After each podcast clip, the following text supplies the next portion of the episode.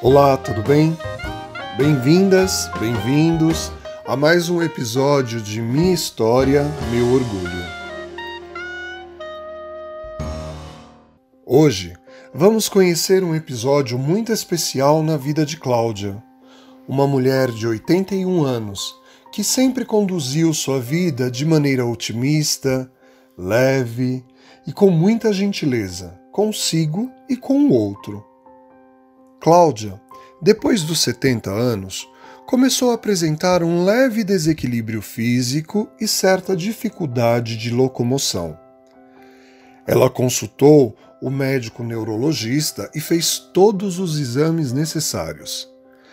E, para sua alegria, os exames apresentaram ótimos resultados e tudo corria muito bem e dentro dos conformes. A sensação de desequilíbrio foi relacionada à passagem do tempo e às transformações naturais do corpo. O médico, então, receitou um remédio com o objetivo de trazer maior conforto para Cláudia. O remédio fez efeito por pouco tempo e logo foi substituído por outro remédio. E era sempre assim: os remédios tinham um efeito provisório. Cláudia não estava satisfeita com aquela situação, pois conhecia muito bem as consequências negativas do uso excessivo de remédios. Cansada das constantes e inúteis trocas de receitas, Cláudia foi buscar outras alternativas que pudessem favorecer o seu bem-estar. Uma das alternativas pensadas foi usar uma bengala como apoio. Hum, mas essa alternativa foi prontamente rejeitada. Bengala? Hum. Cláudia considerava que bengala era um símbolo mundial da velhice e da dependência. Sair com o apoio de uma bengala seria se expor à compaixão pública, à lástima pela agilidade perdida. Mas um dia ela teve uma ideia usar um guarda-chuva como suporte. Seria assim uma bengala disfarçada, um evidente desvio de função do objeto.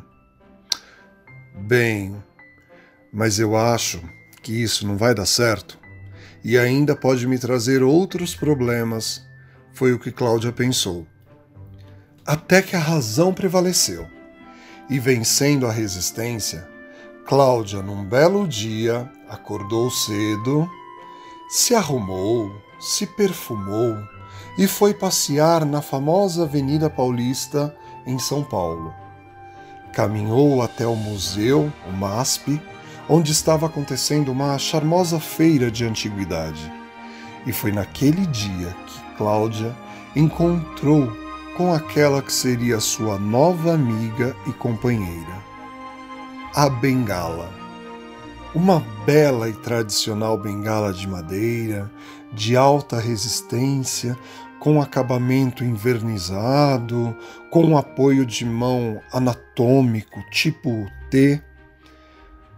Elas se olharam e firmaram naquele momento um belo acordo de cumplicidade.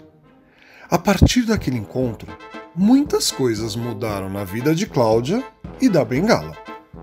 O que era encarado por Cláudia como um símbolo de dependência revelou-se como um instrumento de liberdade, de libertação, ajudando a vencer obstáculos que antes eram intransponíveis. Graças à bengala, Cláudia consegue superar diferentes limitações e nunca mais deixou de fazer as coisas que gosta por conta de medo ou receio. Foi uma conquista, uma vitória sobre o medo e o preconceito. E essa amizade segue firme e forte, e juntas elas seguem caminhando pela vida.